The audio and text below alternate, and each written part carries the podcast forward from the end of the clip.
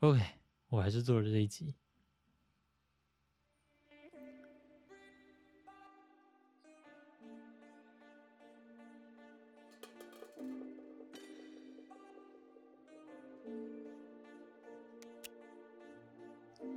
大家好，欢迎收听穿搭饕客 Weird Talk，我是 Lian。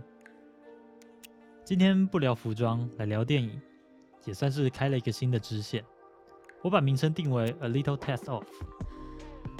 这个系列比较不会有理论及道理的存在，更着重于我个人的部分，小聊我自己对于各个领域的品味，让大家可以斟酌参考。在未来也会有许多不同领域的分享，希望各位会喜欢。那我今天要聊的是关于《龙与雀斑公主》这部电影。我把这集 podcast 分为两个部分。一个是电影的介绍以及优缺点的分析，让各位决定要不要进戏院去观看；而另外一部分就是有爆雷的心得分享，里面讲了很多我为什么会喜欢这部电影的原因，以及我觉得可以深入讨论的部分。如果有兴趣的人就继续听下去吧。首先，我先来介绍一下这部电影《龙与雀斑公主》。这部电影是日本导演细田守。于二零二一年推出的一部有关网络、虚拟世界、家庭关系的一部电影。故事描述主角小林在失去母亲之后经历低潮，因缘际会下接触到 U 这个网络世界，并凭借着现实中因为创伤无法发挥的音乐才能，以 Bella 这个身份成为爆红的虚拟歌手。而在这个时候遇到了一位龙形外观的人物，进而引发后续一连串的隐藏事件。那在这里，我要先给大家分析一下我看完之后所总结的三个优点以及缺点，并简单的总结我推不推荐看这部电影。第一个优点要说到导演细田守在之前的另一部作品《夏日大作战》，相信很多人会用这部作品来跟《龙与雀斑公主》做出比较。不过我自己在看过后，觉得两部作品虽然有一些相似的部分，但其实路线完全不同。跳脱了原有的枷锁，这个部分我就觉得非常的不错。第二个优点就不能不提到电影中几首超级棒的音乐，每一首都可以引人共鸣，也非常优美。再搭配上电影中画面的诠释，是非常棒的视觉响应。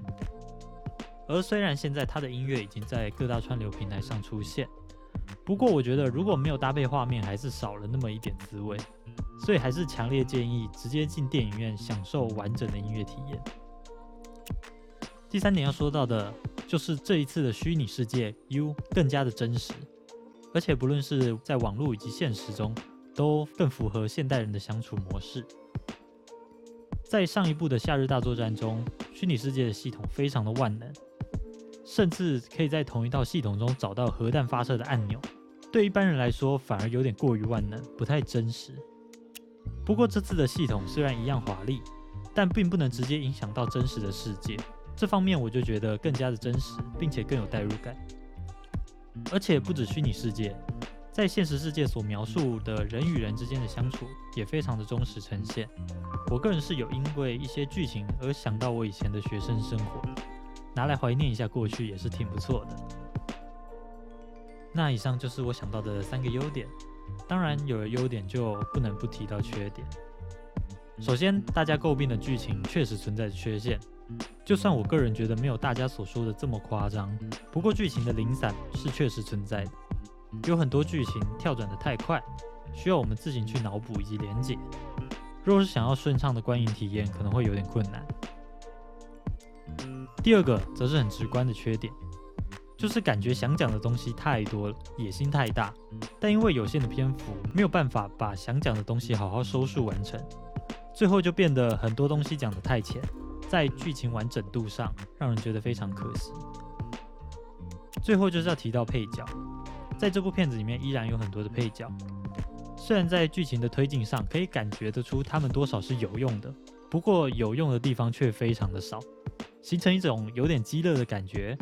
让人觉得好像把这些角色删除也不是不行的尴尬。以上的优缺点就是我看完之后最直观的想法，希望对各位要不要看这部电影起到一些作用。至于我个人推不推荐，我会觉得这并不是一部神作，但依然非常值得去观赏。无论是想看看有趣且不失真实的虚拟世界，或是想欣赏非常棒的几首音乐，都非常值得去看看。而如果真的拿不定主意的话，现在在新映影片这个 YouTube 频道，就是全新的新上映的映影片这个 YouTube 频道，就有官方授权的电影开头四分钟限定公开版。相信在看过这个非常精彩的开头之后，就会让你决定要不要去实际的买票进场。讲完了优点以及缺点及推荐观看的理由之后，接下来要说的就是我自己的心得。不过这部分一定会有暴雷，所以不想被干扰观看体验的人，我觉得可以斟酌收听，或者是等到看完电影之后再回来补听也可以。那接下来我们就开始吧。关于可以深入讨论的部分，我觉得有三点。第一点是关于家庭，我觉得电影中隐晦的提到了一个非常有趣的意象。女主角林失去母亲的经历，就像是圆满的家庭有了一丝遗憾，而身为龙的慧，则是借由林的行动，在缺憾的家庭中得到了一丝美满。而林也在这一次的行动中释怀了这一丝遗憾。这一连串关于精神救赎的意象，我觉得非常美好，但好像很少人提到这一部分。再来，除了家庭的主题，关于网络生态的真实程度也让我惊讶。在电影里面。整体而言，负面的情绪绝对是比正面来的多。这真实反映现在网络的情况。另外，让我印象深刻的是，拥有揭露别人身份能力的正义使者 Justin，虽然看似正气凛然，但后面被 Bella 揭露，只是想让别人屈服，而非真正的追求正义。这种人就非常像现实生活中在网络上的正义魔人，只不过他的肉搜能力比起一般人还要大得多而已。而这种人在电影里面居然是被大家吹捧，甚至还是一个背后有一大群赞助商的一个大团体，非常反映现在网络上大家追求所谓正义的真实情况。但所谓的正义也不过只是一厢情愿。就像电影中 Justin 一直说龙是坏人，但实际上他更像是一个需要被帮助的人。在一个连开发者都觉得不需要警察的地方，所谓正义到底是真的正义吗？最后，我想讲的是关于龙与雀斑这两个没有完成的感情线。大家可能觉得这个感情线就这样结束了，好像有点可惜。甚至有人觉得可以直接把龙的真实身份换成忍，这样才不会有后面奇奇怪怪的剧情。但我觉得真实世界就是这样，大家在网恋的时候，到底有几个是真正修成正果呢？生命中本来就有很多缺憾，而细田守只是呈现其中一部分而已。这部分我反而觉得没有必要把他们凑在一起，还比较好。而且就算最后真的在一起了，两个分隔那么远的人，到底还能坚持多久呢？以上就是我觉得可以深入思考的问题。虽然在电影中都说得很浅，但实际思考过后，我觉得非常有趣。不知道大家有没有在后续思考这些非常有趣的问题呢？但其实我喜欢这部电影的主因，都不是上面这些深刻的讨论，而是因为里面的题材太切合我的人生经历。一般来说，我喜欢的电影，我都可以忍到它出蓝光光碟之后再做收藏。不过这一部实在是贴切到一个恐怖的地步，让我无法等到光碟版推出才再次观看。所以这部片也变成了我有生以来唯一一个二刷的电影。也因为它的贴切。相比起来，《夏日大作战》虽然好看且完整，但《龙与雀斑公主》在我心目中还是直接的超越它，而且没有任何追回的余地。先简单诉说我的人生经历，我觉得我自己很像林佳慧，然后再除以二。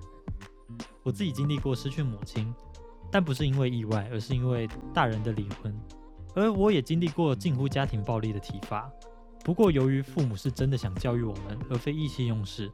所以幅度终究不算严重。这样的我在看到这部片子所阐述的这些议题时，代入感非常的强。唯一不同的是，当时我没有遇到灵这种拯救者的角色，所以小时候的我真的就是像慧的想法一样，只要忍过就没事了，一直到现在。也因为如此多的部分，与其说是贴近我的心房，不如说是直击我的心脏。例如其中的几段歌词。我就可以分享给大家，像是好难过，大家都很幸福吗？还有另外一句是：“你说想要一个人待着，然后冷漠的推开我，其实是不希望内心被别人窥探到吧？因为经历过与剧情里面相似的事情，我理解为什么会他会不相信灵能够帮助他，因为早就被别人伤得很深，所以不愿意再放开心里。他那时候的自白也能够看出这一点。”而很多人觉得剧情里面在去东京的路上跟爸爸的对谈有些出戏，但我反而觉得不会，因为到目前为止都没有这种释怀性的对话出现在我身上，而我也希望有一天能够在我身上实现。另外有人说邻去东京根本没有解决任何问题，只是像个圣母一样自顾自的去做自己想要的帮助，但我其实蛮理解这个剧情的编排，因为这时候我们想要的已经不是解决问题，我们也知道。这件事情要解决起来没有那么简单，只是想要一个心理寄托而已。从知这个弟弟说想要见贝拉，就可以窥探到这个心境。也有很多人说，知和会的爸爸被瞪一下都吓到了，到底是怎么回事？其实家暴画面在前一天已经被传开，相信在当天早上就会有媒体记者来戳破他的谎言。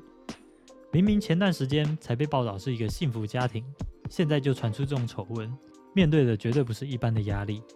而极大的压力，再加上一个心灵这么坚定的人，我觉得会崩溃也是极度有可能发生的。